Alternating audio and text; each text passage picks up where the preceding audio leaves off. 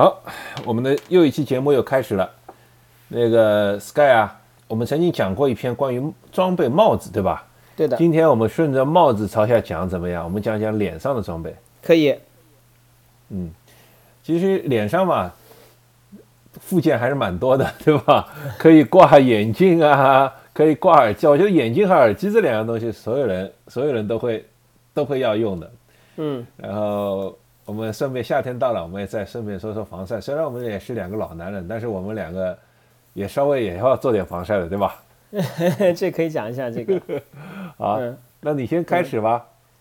呃，这个我那那说好说到眼镜啊，因为现在上海呃是这个呃怎么说这个这个天气还是比较冷的，尤其是前几天。但是现在上海的太阳已经开始就说呃这个丰富起来了，日照也比较丰富起来。我今天早上刚刚跑步，跑步的时候呢，其实一开始的时候呃天还是呃有有这种云啊，所以。不没有这个阳光刺到眼睛，但是可能跑了差不多，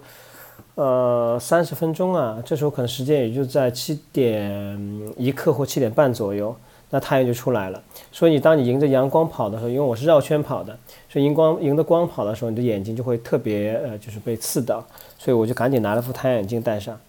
呃。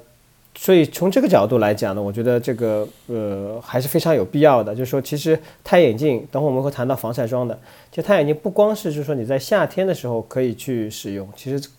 我看老外是一天到一年四季都戴的。就是我作为跑者来讲的话，应该常备一副这个太阳眼镜，因为主要是防止这个呃太阳这个伤害到眼睛。还有就是我们之前也说过一期节目，就是关于这个眼镜的话。呃，不光是可以防晒的这个作用，呃，还有那个包括太阳这个刺到眼睛，还有呃，在野外越野的时候，可以防止这个沙尘也好，还有防止这个树枝刮碰到眼睛。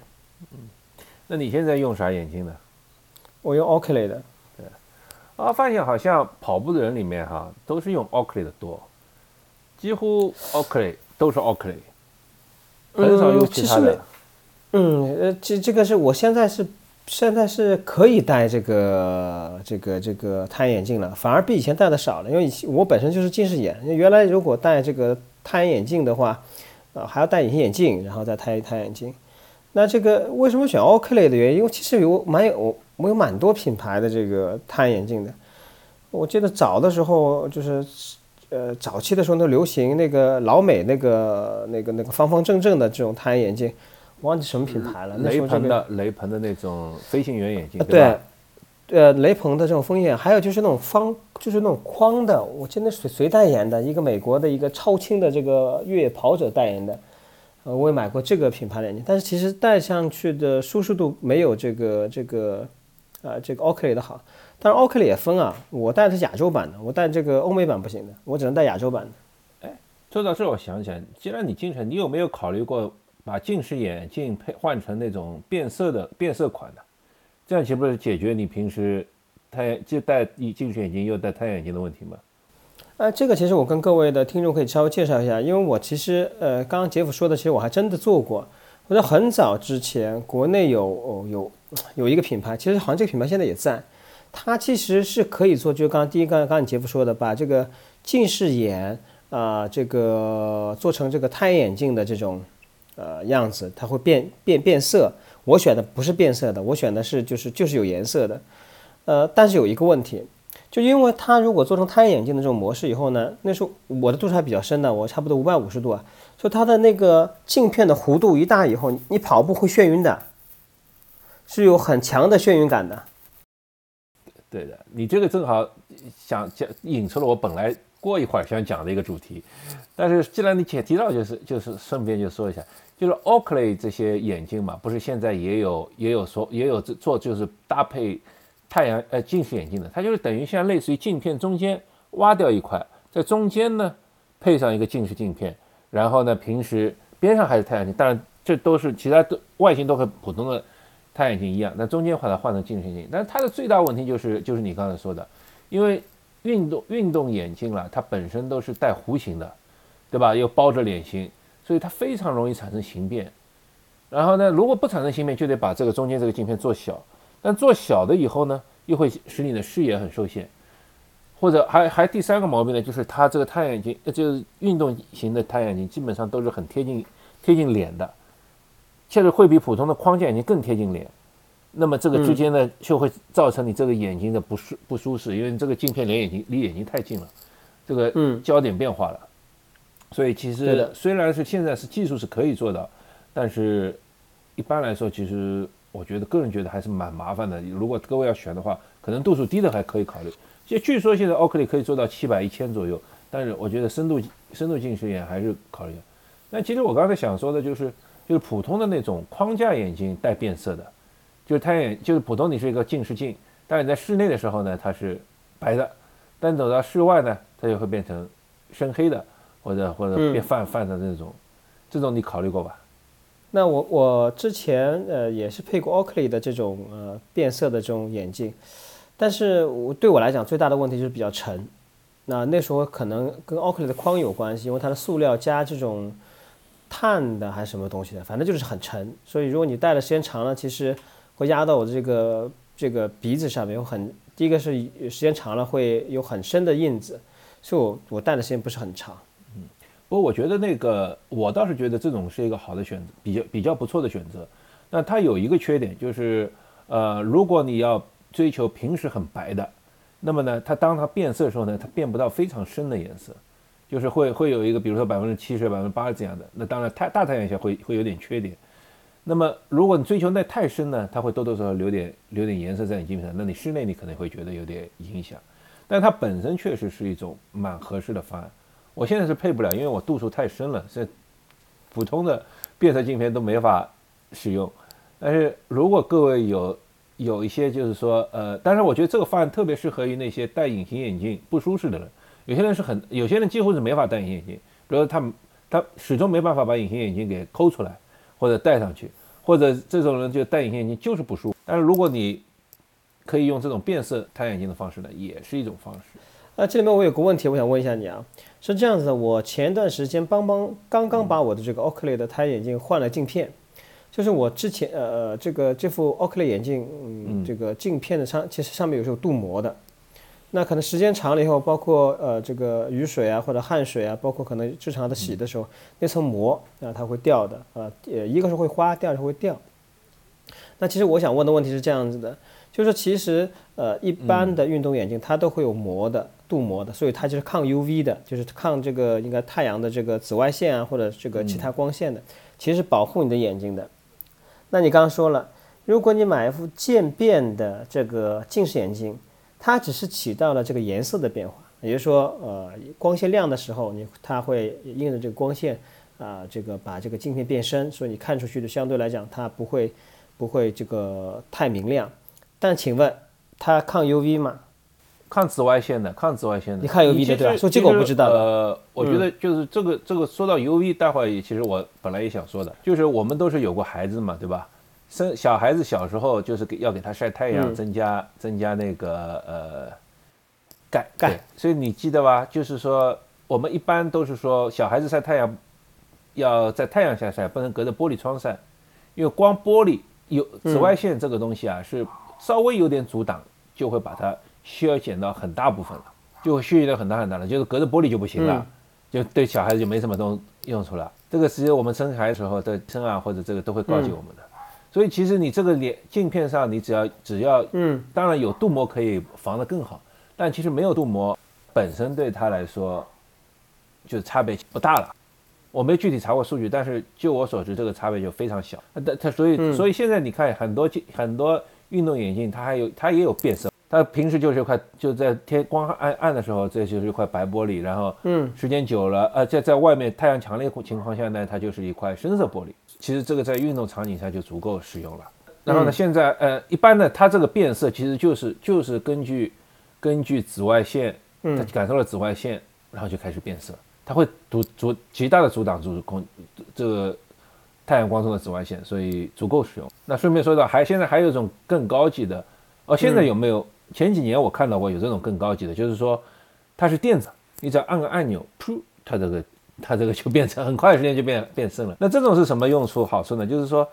第一就是说你你知道啊，就是发现吗？就是变色眼镜在汽开汽车的时候是不会变色的，因为它们有那个光线呃照射嘛，对不对？因为它紫，因为它光因为紫外线不直接接触它，这是另一个证明，就是汽车的玻璃是阻挡了紫外线，所以在开车的时候，它阻它它你在里面呃变色款它因为没有感受到紫外线，所以它不会变色。那么那么你这样按一下，它就会帮你变色，开车也很方便。那就像我们骑自行车。跑步还好，跑步一般来说也就一两个小时，两三三四个小时，然后环境也不会太复杂。那么你又用一副眼镜从头到尾。但是骑自行车，它经常会长骑长距离，七八个小时、五六个小时，然后它有时候还经过隧道啊，经过山山，就是周围环境变化非常大。那么对骑车的人来说呢，那变色款就比较重要了，因为你如果很黑、很很很，秉持阻挡光也很好，一到隧道里那就看不清了，对吧？然后是，比如说你早上，就像你前面描述，你你比较早早早早上比较早一点开始，那时候你不能太深，因为你也看不清，最好是透明的。但是太阳一出来就让它变深，这种环境下那种变色的款就是，其实对于骑车人来说，变色款就就用处就大很多了。嗯，OK，那这样子，呃，杰夫，你现在吗？你现在戴什么运动眼镜呢？就是因为 Oakley 戴的太多了，所以我最近我前两年都是买那个 Rudy 的。罗迪的，就是罗迪 Projects，意大利的罗迪的。那，嗯，现其实就像刚你刚才说的，就是我们亚洲人的脸啊和欧洲人脸差别很大的。一是那个，因为我们头比较圆，这个眼睛包不住；第二呢，是我们鼻梁比较塌，嗯，所以很多欧美款的眼镜呢，都会都会都会都会都会都会，就几几乎就已经完全贴到我们我们眼睛上了，就看上去很很丑，而且用起来不舒服。所以现在卢迪也好，Oakley 也好，都有亚洲款。Asian fit 就是一呢，就是它把这个弧形啊做的更适合圆头一点。第二呢，就是如果各位买的时候注意啊，像 Rudy 和 Oakley 都会提供这种亚洲鼻托，就它的鼻托呢会比普通的鼻托厚一点点，你可以换上去。那如果你选这种款式的话呢，就会对对那个我们这些亚洲人的脸型比较友好。那同时啊，我在也其实我也顺便就是。呃，告诉大家一个冷知识或者热知识，就是不管刚才提到的雷朋，还是 Oakley，还是 Rudy Project，还还有很多很多各位听到的、听到过的或者没有听到过的听呃牌子，其实都属于同一个集团旗下。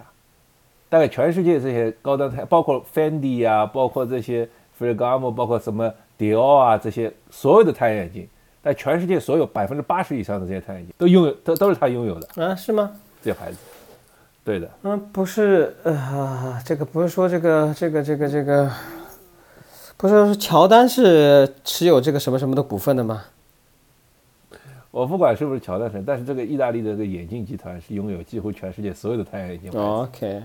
所以你看上去觉得好像差，所以差牌，所以最终归根结底就是牌子差别不大，就看哪个你更喜欢 外形。好吧。嗯，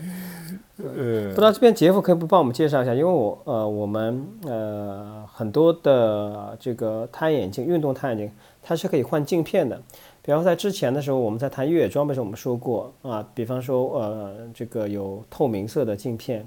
还有包括有这个橙色的啊这种镜片，当然还有一些比较比较深色的镜片，呃，有不同的镜片的。那这个不同镜片的颜色有具体的呃这个功能。我不知道杰夫，你经常换这个镜片颜色吗？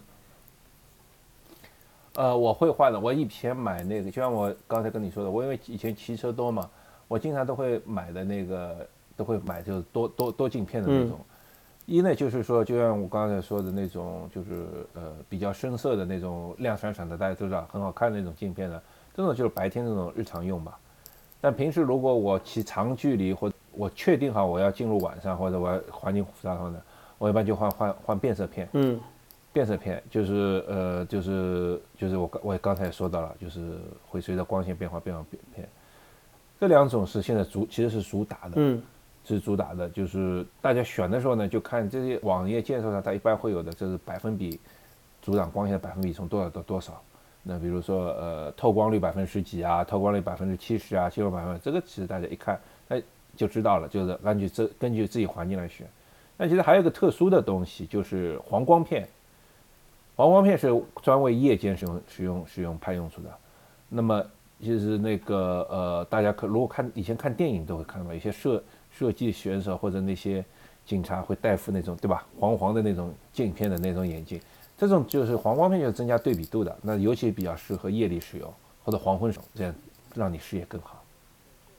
对，对我们来讲的话，一般是早晚，早晚使用会比较好一些，就是太阳光线太阳没有出来的，就环境相对是比较暗一些这种环境。对对对对对对对，对，嗯。但是我觉得跑步嘛，因为时间相对短，环境相对单一，所以还是选自己好觉得好看的、好看的那个形状更重要，好看的颜色更重要。据说现在有些什么呃，现在跑线有些流行什么 Good R 啊，或者还有一些呃这种牌子啊，你觉得好看就买就行了。呵呵呵嗯，其实蛮多的，蛮多品牌的。你刚刚问我的时候，我也是一直一时语塞，只想到一个 OK 的。其实。啊，包括日常我们大家有可以接触的运动品牌，比如 Nike 有比较不错的，Adidas 也有比较不错的，还有包括一些欧美的这个一些品牌，包括 Rudy Project 也有。啊，我就是我刚刚一直想不起来，我我记得前几年蛮流行的，还蛮贵的太阳镜，蛮多的可以其实供大家去选择的太阳镜。Nike 和 Adidas 其实我都买过，都用过，但是用多了就就就像我刚才说嘛，主要外形分分别。但同时我也还可以推荐大家牌子，就是以前刘嘉玲住在上海的时候，她一直在冰。外滩跑步，她每次随着她出镜的，就是她脸上一一副百分之百，这个也是一个很，这个也是一个很不错的眼镜，就是数字的，然后后面就是一个百分号，就是我们的百分之百，one hundred percent。啊，对，它那个好像就好像是无框的，对不对？是一个一整呃一整成成型的一个镜片，那个那个那副太阳眼镜，我记得应该是，我还去到网上搜过的，我觉得。反正它也有很多外形嘛，就是，但是这个是因为刘嘉玲戴戴着很好看，所以也。曾经也流行过一段时间的，不过总的来说，我觉得跑步的人里面骑骑呃戴眼镜的不像骑车的多，骑车里面这些品牌就太多了，什么 POC 啊、Rafa 啊、Source 这些这些大品牌自己有，然后还有像我刚才说的 One Hundred Percent，这个也是从骑车好像来的。Oakley 我们也知道，就是骑车的人其实也用的多。好的，那我们呃讲好了眼镜，我们再讲一下我们自己的耳用的耳机吧。啊，杰夫，你先说一下吧。就是你说到耳机，我就想前两天我正好在我的公众号上写了一篇文章嘛，就中年跑者三件宝：咖啡、高驰和骨传导。就是你发现吗？现在跑圈好像几乎人手一副骨传导耳机。我觉得也真是很佩服韶音这个公司。其实韶音这个公司好像是国国中国的，中国东莞也不是国外品牌。但硬生生把骨传导这个很小很小的这个市场领域，竟然做到跑者几乎人手一副。我我当然我不喜我不是很喜欢骨传导，但是骨传导对我来说就是有一个场景我是用的蛮多的，就以前骑车的时候，骑车时候其实长时间嘛特别无聊，你用隔音耳机呢，就是那种降噪耳机呢，肯定不太适合，因为骑车的时候，毕竟这个要听一下后面的车的声音啊什么。那么用有线耳机呢就容易掉，所以其实这个骨传导倒是挺方便的。那所以我那个场景是用蛮蛮多。但后来我看了丁香医生的一篇文章，他提到其实骨传导其实虽然看上去好像不塞在你耳朵，但实际上它的声音要接收，就你要接收，它只是把耳机的传送的那个渠道啊从耳道，嗯，把它的通过骨头传送到鼓膜上。让你感受到声音，但实际上你开大了一样会对听力造成损伤。那之后我就用的少了，因为我还是喜欢用降噪耳机的。为什么呢？因为我这尤其是跑步时候，我喜欢用降噪耳机，或者说那种呃入耳式耳机。那为什么呢？因为我觉得，呃，它帮助我把周围的声音降低了以后啦，那我可以把音量开小。那其实总的来说，我还是保护我听力的。我其实我觉得就是像我们。跑步的人在路上跑，不管是在公园里跑还是在街道上跑，我们本身几乎都是在在人行道嘛。那个其实周围环境的声音对我们来说，总的来说不是那么重要。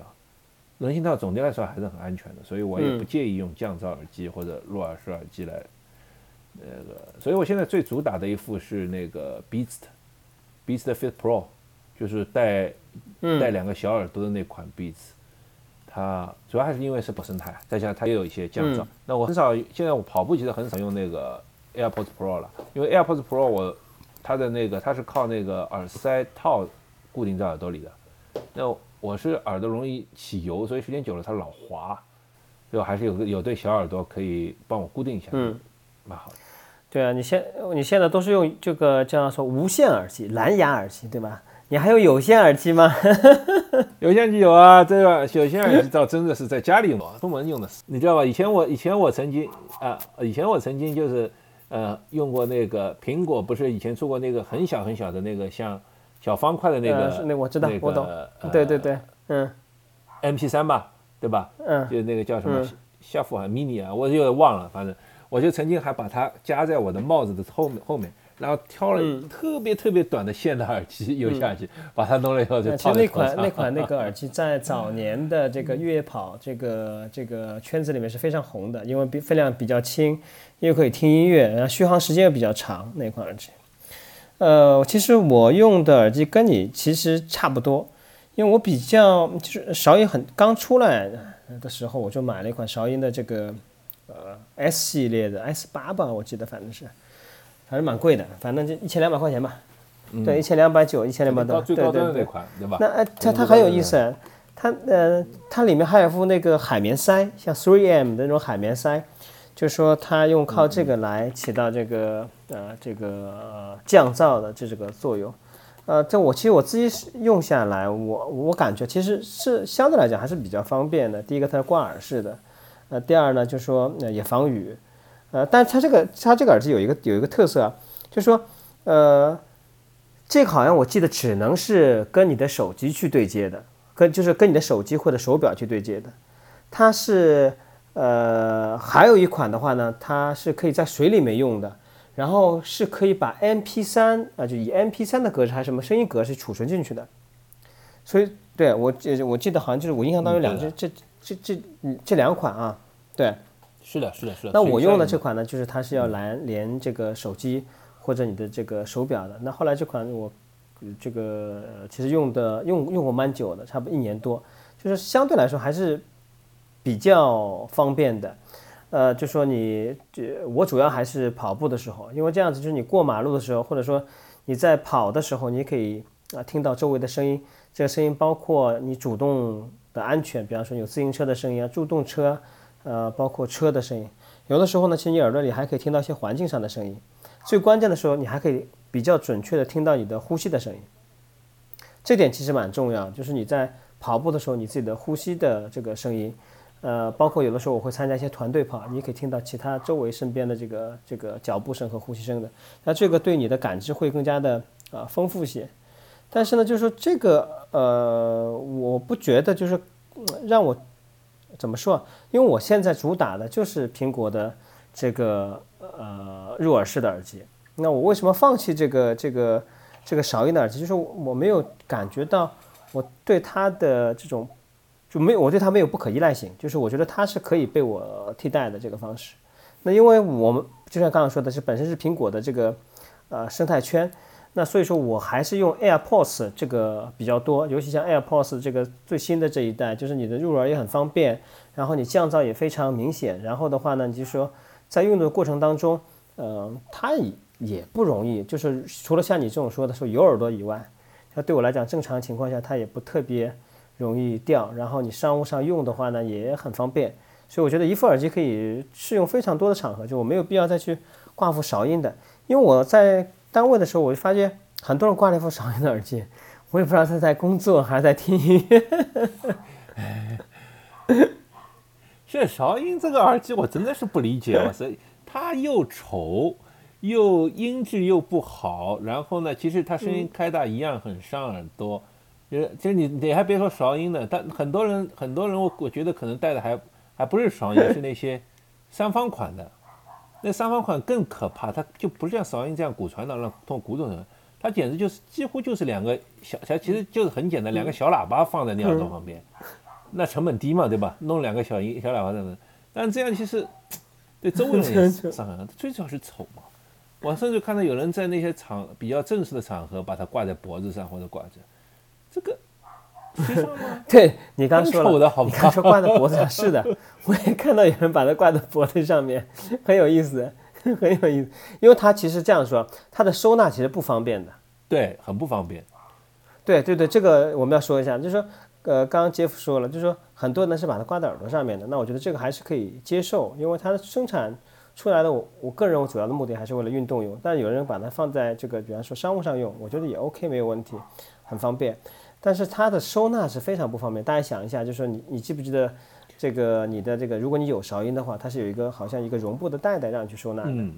但是它其实因为它是一个圈状的东西，所以说它是没有办法去折叠的。这远远没有说我们平时用的，无论是苹果的也好，Beats 的也好，或其他的这种呃这个耳机，你收纳起来就是一个很小方盒，是非常方便的。然后你呃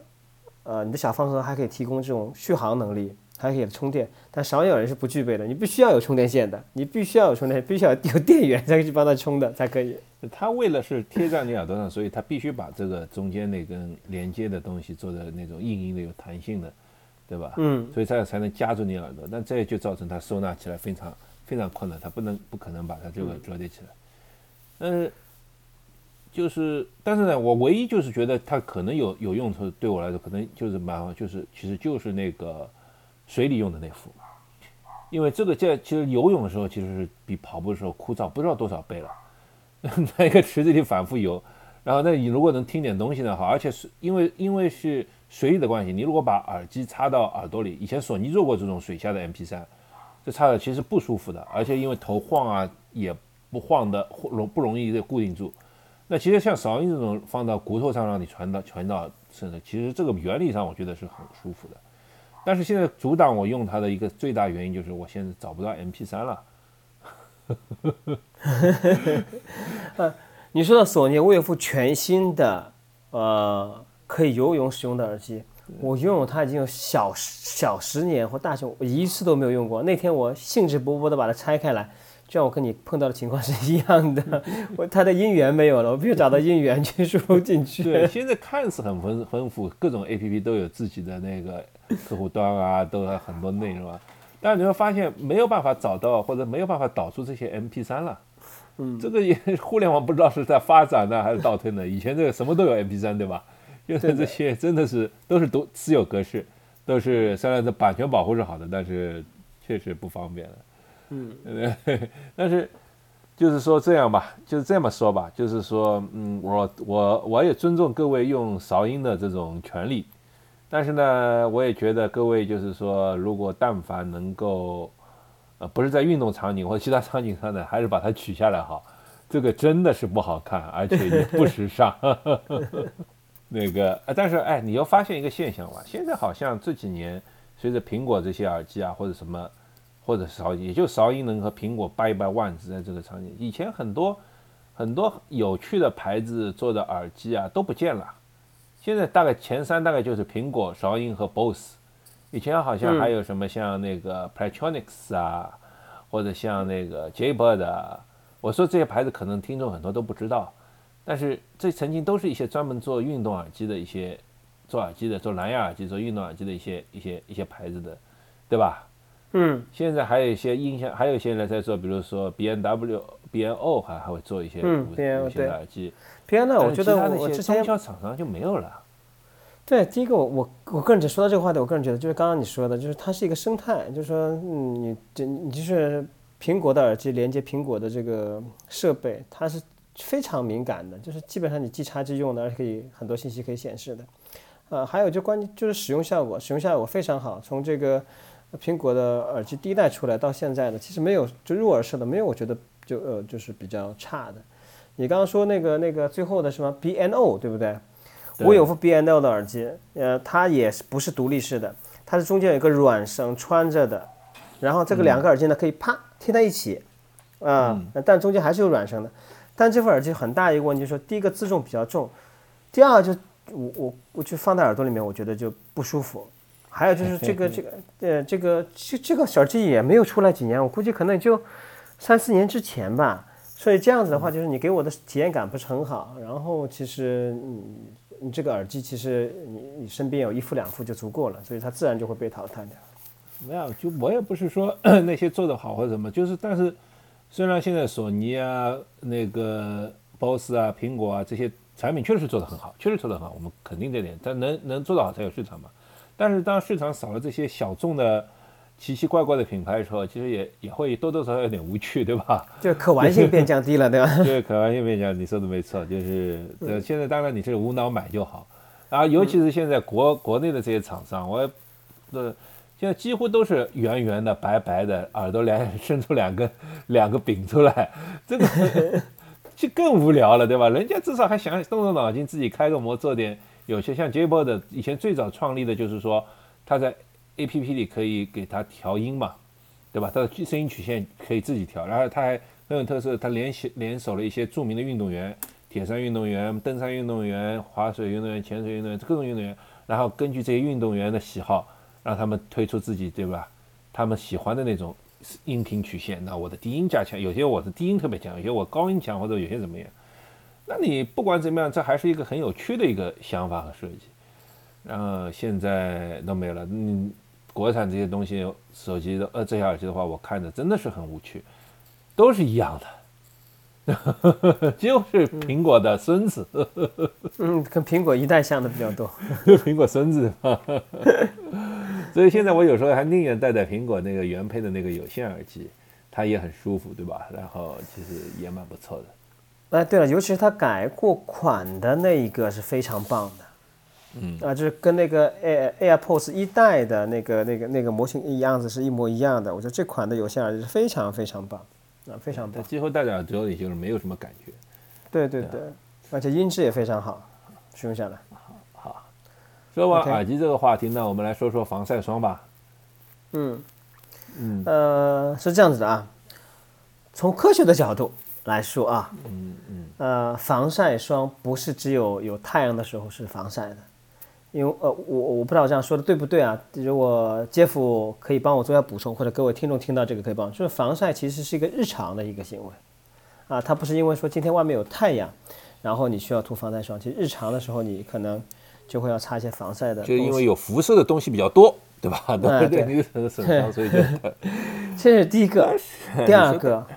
第二个，我几乎不用。防晒霜，所以我每一次去高原，我每一次去这个这个这个，尤其是高原，我去过云南被晒伤过一次，去过西藏被晒伤，妥妥的晒伤，脸上和身上就像被人家打过一样的，然后爆皮那种，就是，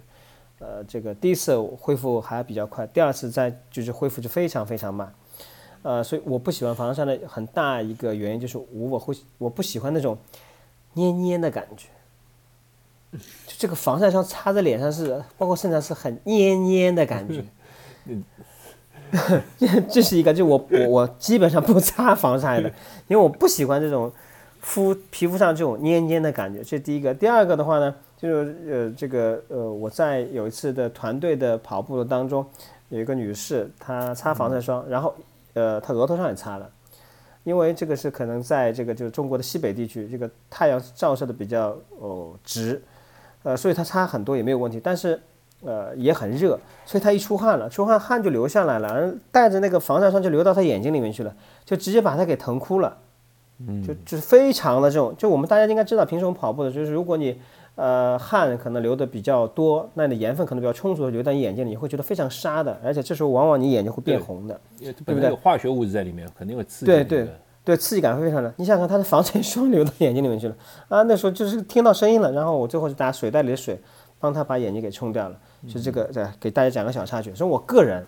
几乎不用防晒霜。你你前面说到第一点的时候，就是说，就是说到那个呃辐射啊，对啊，室内啊擦防晒霜。你知道，如果我们其实这样光单听啊，单听啊，听起来，这我作为听众，我就觉得这个怎么听起来？特别像那些营销手段呢，有些像我们有一期说那些 啊，你要你要对吧？你这个你这个这个这个对你好啊，这个所以你要多用点，跑鞋要多换啊，不然话容易跑鞋受伤啊。这好像感觉上都是一个调调，对吧？这就现在有点不可理解，就是防晒霜这东西你在室外用嘛，我觉得 OK 了，这个太阳你防晒啊，防甚至于防癌啊，或者都有这种说法。你室内你都要去。都要去擦这个，好像总觉得好像有那么点不对劲。虽然原理上说哦，辐射对我们有有伤害，对吧？但是嗯，anyway，这个是。但是我是顺便我也说到一个，我曾经擦擦防晒霜的比较比，虽然不能说惨痛啊，这就是一个教训，就是说，呃，有一次也是夏快接近夏天嘛，反正天挺热的。那下午我要去做个 LSD 嘛，那个那就是两三个小时，那我想想涂个防晒霜吧，那个就才出去，因为毕竟要跑蛮久的。但是就是因为防晒霜涂的太厚了，我觉得就是说我一跑出去就觉得浑身不舒服，就是有那种。把毛孔堵住了，你知道吧？那你就擦了多厚啊？把毛孔堵住，那也不是特别厚，但是因为它它我这次涂的是物理防晒霜，物理防晒和化学防晒霜也不一样。化学防晒霜就是原理上是说它一些化学物质和皮肤表面结合来阻挡光线。物理防晒霜很简单，就是一层钛，主要是钛白钛钛白粉啊，这是我也忘了，这是叫钛吧。那个它就是阻直接阻挡你太阳，那相对来说要擦的厚一点。嗯，我就觉得我没跑到五公六公里，我就逃回来了，实在受不了了，因为天又热，汗又出不出来，就 把我打给打回来。你你靠喘，你靠喘气出汗。没没，人毛孔也本身要呼吸的好吧，然后还要出汗，对吧？我也不能舌头塌在外面，哈啦哈啦哈啦用舌头来散出汗的，没这没这功能，汗腺不在那。然后但是呢，我确实我们。要肯定一点，就是防晒霜是有它道理的。那么，不管是欧美的研究说是对，但我们亚洲人不像欧美人，就是这么容易得皮肤癌，对吧？他们相对来说比我们更更容易得皮肤癌症，所以，呃，他们防晒霜比较讲究。那我们确实也要防晒，但是不，即使不从防癌的角度来说，就是防止晒伤，其实还是多少有点作用的。就是像你刚才也说到了嘛，你你那个那个那个。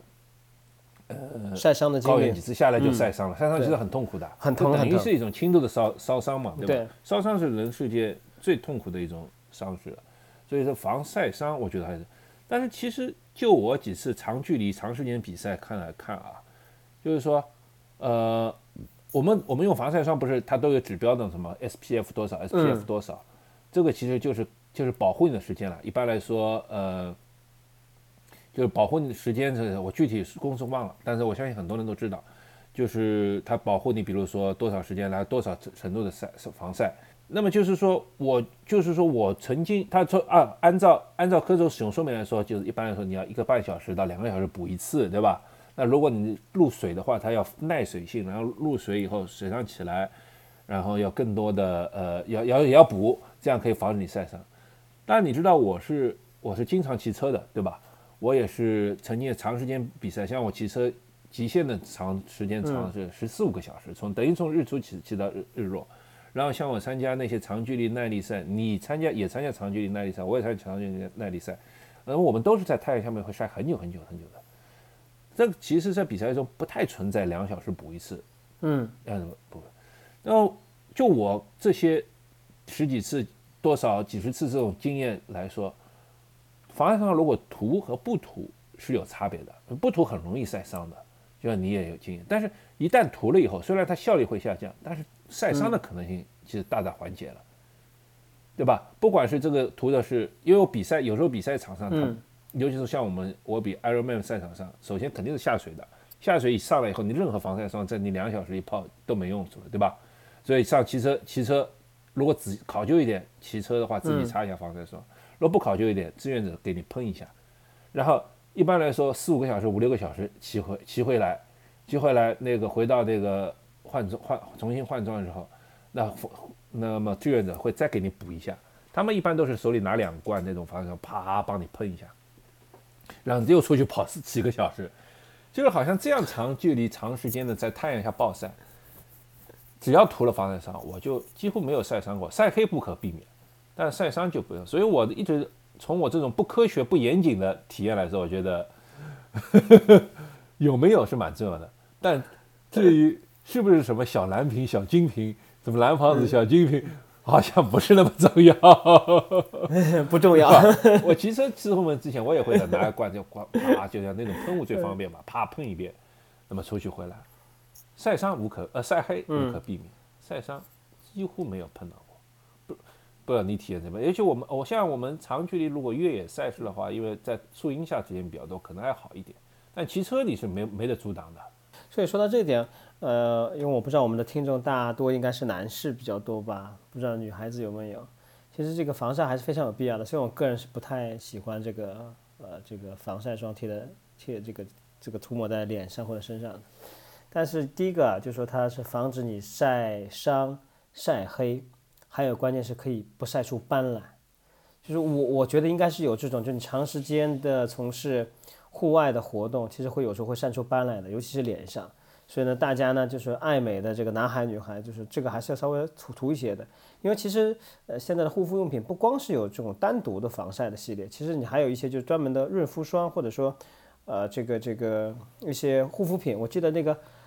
娇韵诗它是有专门针对这个运动的呃或者这种小的瓶子的这种，那是涂脸的，的，不能涂身体，涂身体半这个一涂 一瓶头涂不了半半个身体就没了，我的对对对。又那么贵。比较贵的，比较贵，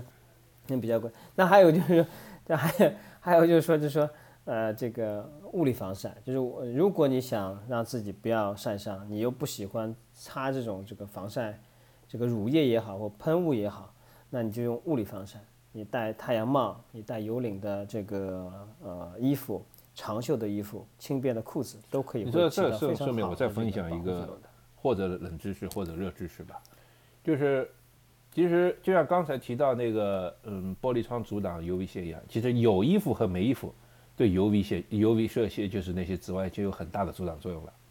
那是不是我们要买专门那些防 UV 的产品呢？呃，也是可以买的，它确实是有帮助的。但是我也提醒大家，那些所谓的防 UV 的这些功能啊，是在衣物制作的过程当中是最后一道工序，呃，就是织布嘛，后面有清洗啊什么什么的，在在这个之间有一道工序是喷涂上去的，就是这种有防工防防 UV 功能是是喷上去的，就是有点类似于那种呃那种什么来说涂层，呃镀膜涂层，所以随着洗涤次数增加，这个会掉的。所以一旦你如果真的很注重防 UV，你买那些防 UV 的衣服或者防 UV 的臂套或者防 UV 伞的话，当然使用时间稍使用时间长的话，你就必须得换，因为它的防 UV，你如果在意的话，这个防 UV 功能就下降了。这是我以前去呃泉州那边呃做衣服的时候他们教我的，就是他说他照他们说起来防 U 不管是防 UV 还是快干还是那些呃防臭，这些都是可以通过这种喷的一种涂层的方式来实现的。所以带来后直接后果就是，是洗涤次数一多，它就会消退消退掉。然后的话，这个刚刚说到这个，其实我在去西藏的，还有包括去云南的过程当中，我就是同行的人有告诉我啊，就是你不要洗脸，就是你要防止脸部晒伤的话，你不要洗脸。油脂，对对对对，这个其实蛮难，嗯就是对我来讲，其实有点难做到。这也是一种物理防晒。对啊，对对对，它可能有层油层，对不对？然后就可以把这个脸可以保护的很好。呃，这这个蛮蛮难做到，但是我不知道有没有效啊，大家可以留下言啊。就是如果大家有这种经历的，就是我几天可能不洗脸，然后我就脸上形成了一种呃这个保护膜，呃，这个对这个防晒是有效的。反正，呃，我们绝不是不提倡防晒哈，防晒还是要做。就就我虽然你说你不做，但是我有时候还是会会喷一下，喷喷喷喷的。虽然每年都会买两罐，但用它用用用都用不完，对吧？但是还哦，对了，你说到这个，我还想起来，就提醒大家，没开罐的话，它可以放两年，但是开罐的话，当年就得用掉它。哎，开罐以后，这个防晒霜的，呃，就就几个月的寿命了，放不到明年了。嗯，所以如果你真在意的话，每年都得买。而且而且就我就我个人推荐会买那种喷雾式的了，它身上噗一喷，小金瓶如果喜欢的话，小金瓶也有喷雾式的，一喷就好了，方便很多。嗯，不会像我以以前一样涂涂的太厚，所以把自己给憋回来了。好，那么我们今天讲的也差不多了哈，今天好像吐槽了一番，但是也稍微推荐了一些一些一些一些有趣的产品。你还有什么想讲的吗？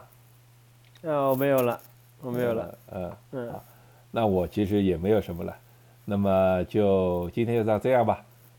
对，谢谢大家其实我们这期节目还是比较应景的，因为马上其实现在是三月份，马上我们就迎来了这个春暖花开的日子，然后太阳马上就会出来，所以无论是我们大家准备太阳眼镜也好，还是防晒也好，都给大家一个这样的一个呃可供参考的一个建议吧。谢谢大家，嗯，谢谢大家，再见。嗯，再见。